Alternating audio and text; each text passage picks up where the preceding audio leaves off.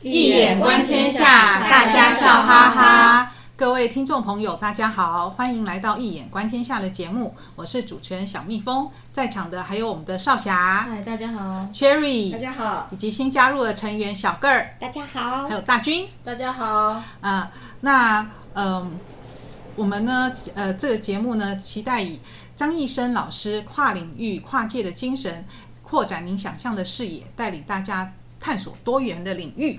那今天呢，就由我来跟大家介绍一个主题，是《聊斋》的故事。那一样是花的意象，很巧，哎，对，刚好跟《聊斋》竟然有花，对，也有花，对。然后是《聊斋》，跟大家简单介绍一下《聊斋》的故事相遇哦。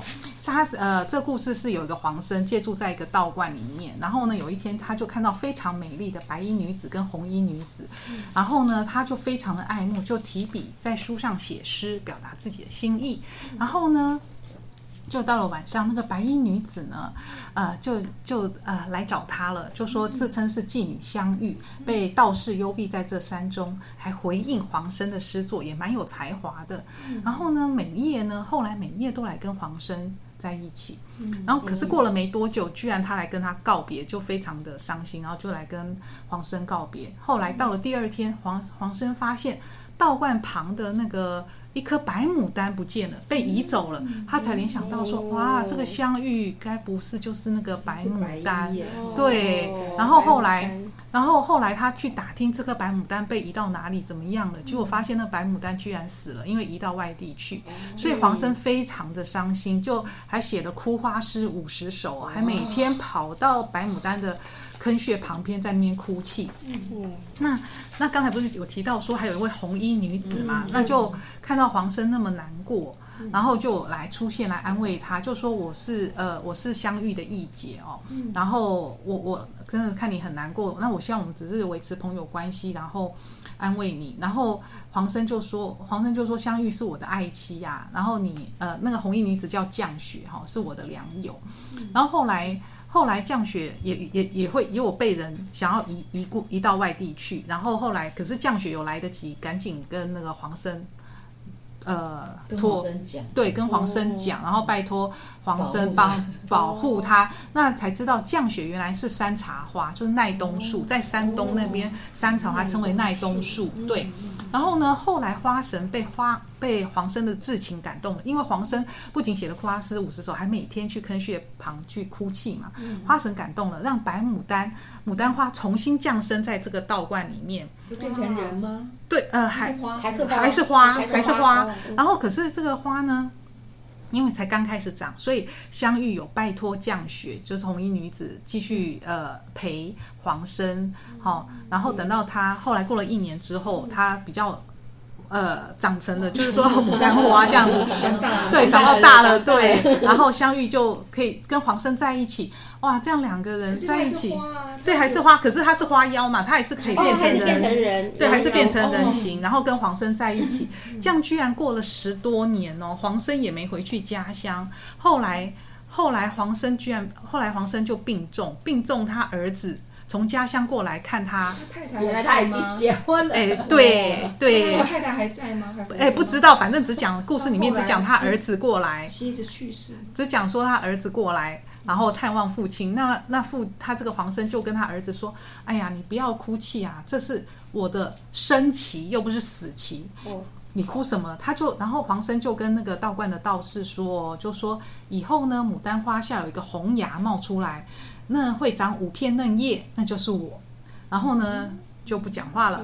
然后那那那个他儿子呢，就把他就把黄生的肉体呢要移，对对对，就移回家乡嘛。对，移回家乡。结果到了第二年，牡丹花下果然冒出一颗又肥又旺的红嫩芽，而且果然是五片小叶。那道士就觉得非常的神奇哦。那仔细的浇水，仅仅三年，这颗牡丹呢就长到几尺高。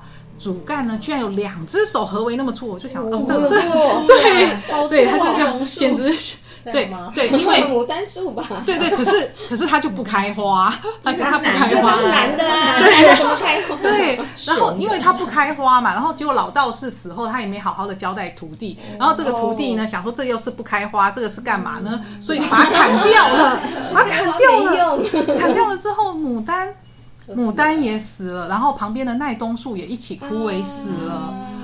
对啊，这很很这个这个故事好感人哦。这个想到之前那个小蜜蜂有讲过一个《聊斋》，是一个男的配两个女的，可是没有像这两个女的这么和谐，三人行的好闺蜜。对对对对，一个就是真的纯那个降雪，就是只当好友，然后相遇跟黄生真的很至情。因为我就我我真的觉得我会报到这个故事，就真的这故事真的很感人，因为啊。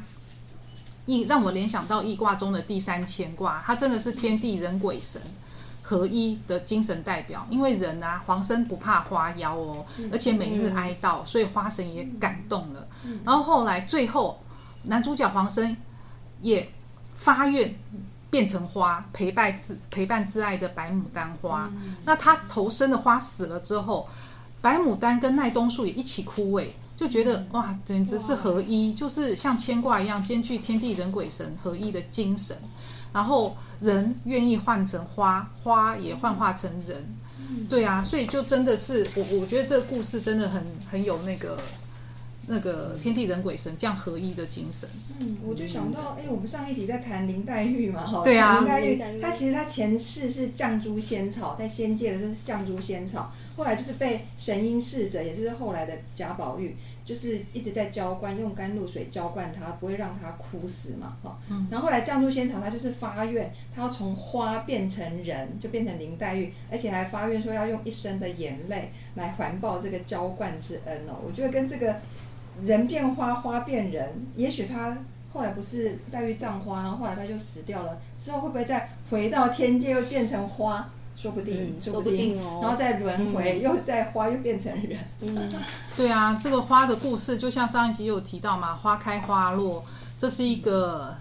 呃，自然界必然的定律啊，其实让让我也联想到那个天泽履卦，就是天道的一个精神，嗯、就是它真的是循环不已。那只是在这个过程当中，我们在循环的过程当中，我觉得很特别的地方，就是说这种人间的真情挚爱被彰显了出来。那人可以爱得这么深，他愿意变成植物，然后黄生头生的花被砍了之后，两棵树也就牡丹跟奈冬也枯萎了。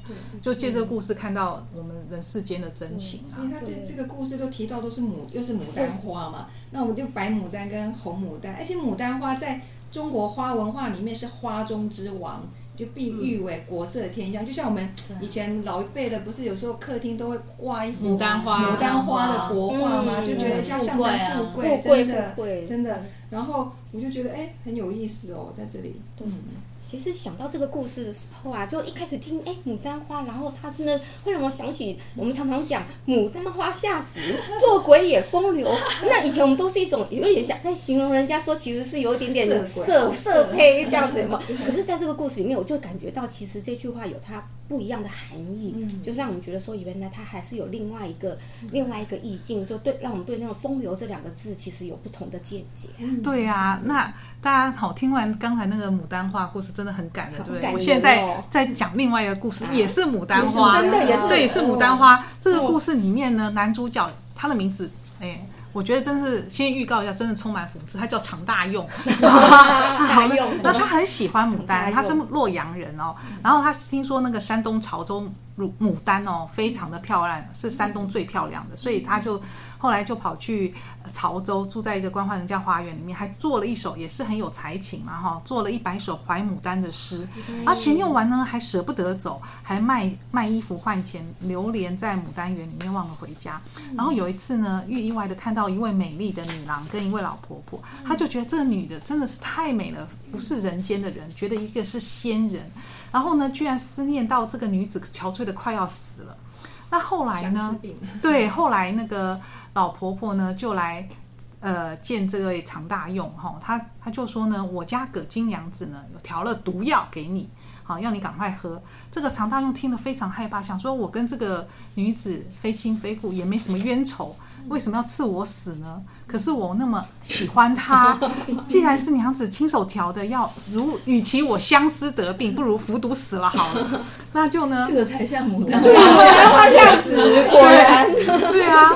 然后一喝。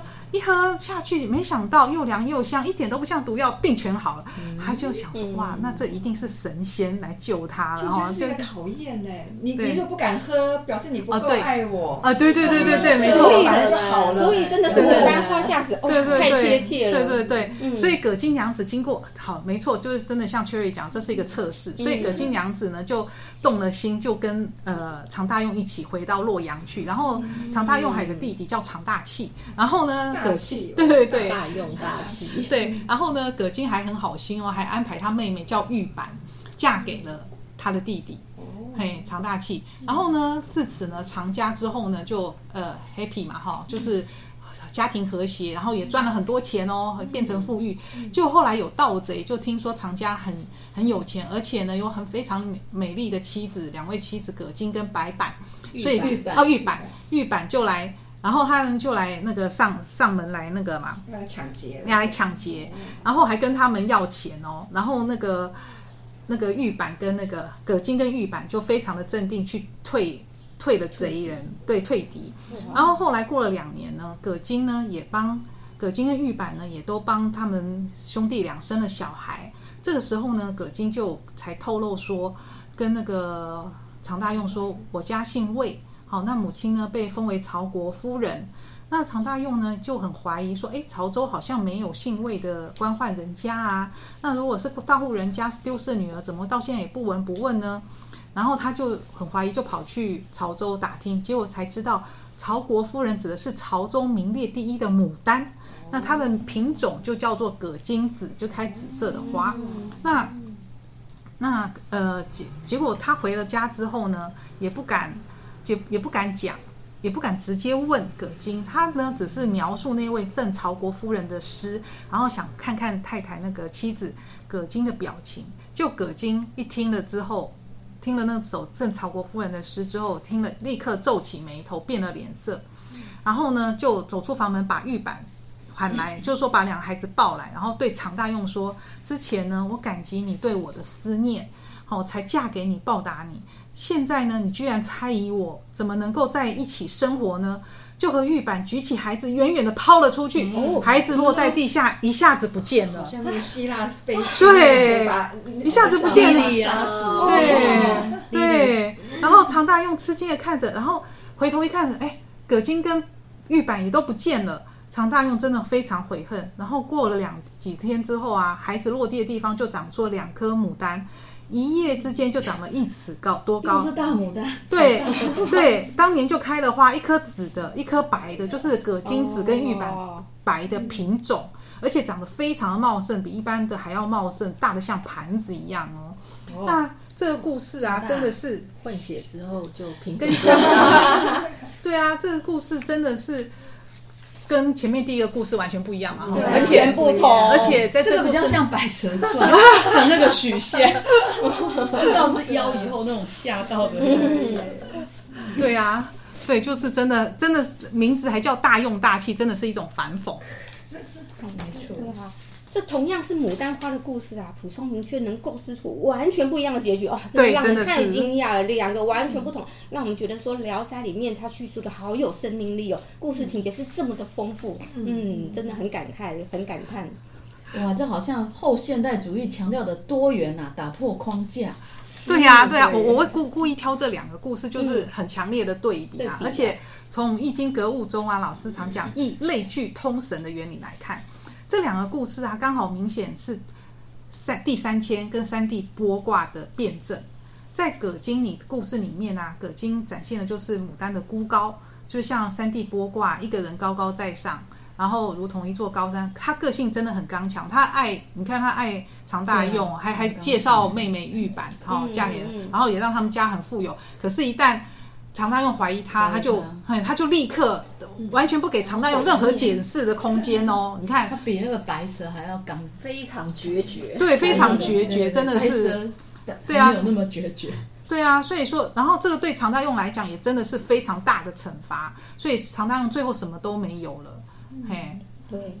没错，这两个故事这样听下来，感觉第一个故事就是黄生呢，他真的是一个至情至爱。对啊，他知道他知他其实一开始也不知道白呃，就是那个相遇是是什么，但是他就是爱他。然后即使知道他是花妖，也不害怕，也不害怕哦，甚至、啊、甚至是诚心诚意把他当妻子，然后全心的投入，而且愿意为他而死。对啊。可是到了那个第二个故事，常大用啊，他其实一开始啊，是因为被他的外表所，就是被葛金的外表迷惑，就说啊。怎么这么漂亮？而且认为她是仙女，对，仙女下凡，而且其实也不是仙女。但，她那时候因为没有这样的心，她只是觉得说她是一个名门贵族的小姐，而且她愿意。感觉刚刚虽然讲到说她通过测试有没有，就会觉得说，她会觉得，我会让我想到说，她其实是有那种佛家也会讲那种攀缘呐、啊。有时候就觉得说，她其实是感觉是想要。攀上这一门，就是好像可以高攀就对了，少奋斗十年，对，少奋斗十年，而且而且其实他们其实在一起已经非常快乐，就最后居然哎，好像还要去查根究底，说到底他到底是什么样的，妻子的背景，妻子的背景到底是多么的高贵啊！结果一发现说啊，跟他想的不一样，发现他其实是妖的时候，哇，整个那种。就是分别心都出来了，就我们佛家通常讲的是那种一体同观，结果他居然把分别心整个展现出来了，而且那那一份就我们知道那个葛金他其实是非常的 果决决绝的，一看到他这种迟疑跟他的这种不真不真诚啊，所以当下就做了做了这么这么果决的决定，对，所以同样是牡丹花下死，对啊，嗯。嗯。完全是不一样的结局、啊。你、欸、这个故事会让我想到以前老师常讲一个讲一个概念，他说我们心里想什么，外界就会幻化成什么。你看这两个故事，刚讨论的都是男主角嘛，可是你有没有想想看那个女主角？你看香玉的性格就就很简单啊，可是反而是葛金，她性格很麻烦。你看一开始她就要测试人家，拿毒药去测试人家，结果他测来的那个人。也跟他一样，内心有很多弯弯曲曲，对，原来也不是真心的，哎，有道理。就是这两个看起来，你看相遇就很简单啊，甚至他所以人要简单点，对，人真的要简单一点，就是甚至他的义，甚至他的那个义姐是不是他的干姐姐？对，降雪，降雪，降雪也，你看三人行还可以这么平和，那是不是因为相遇本身就很简单？然后他的干姐姐。也是很简单，也没有，也没，也不会在那边。就像小哥刚刚讲的，比较有的没的一大堆。嗯、然后反观那个葛金，他一开始就其实就不信任常大用啊，他一定要撤啊，测、嗯、测了过也没用，因为到最后还是心里想什么，外界就会幻化出什么。没错，没错，真的。所以什么性格会造成命运嘛？真的，不同的性格决定了不同的命运呢。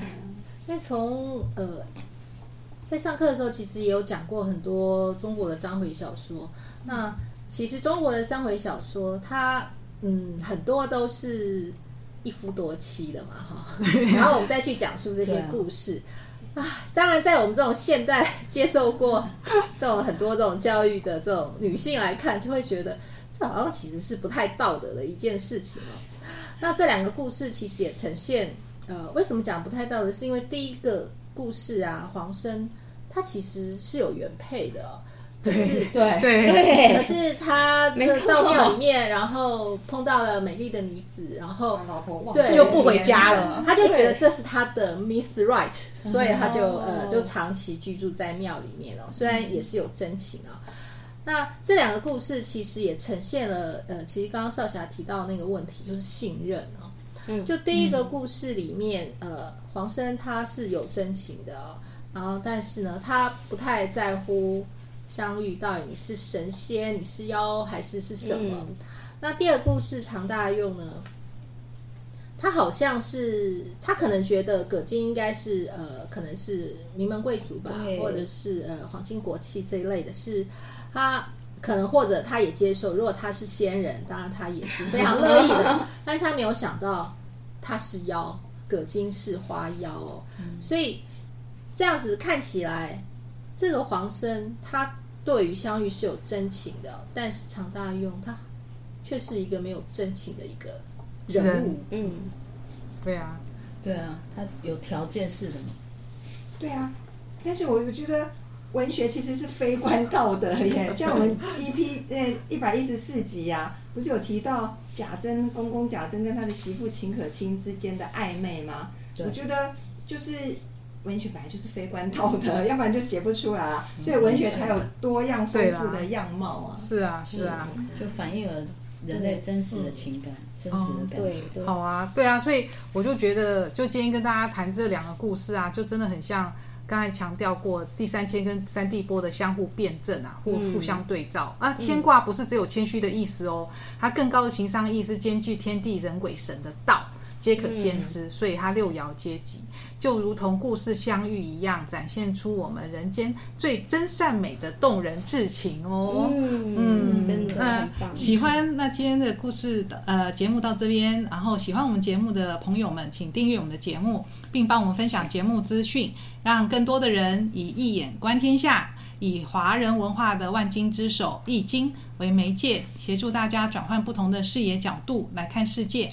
看出现象的核心意，让真理自然地展现开来。那节目资讯中呢，有张医生老师的新书《易经符号诠释学：当代华人的格物理论与实践》的新书介绍，以及新书发表会的精彩片段。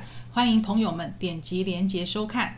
那您的支持与鼓励是我们前进的动力。有任何的意见，欢迎回馈到 Podcast 信箱哦。今天的节目就到这里结束，非常感谢大家的收听，也感谢少侠。Cherry、小个、大军的参与，我们下次见喽，拜拜。拜拜。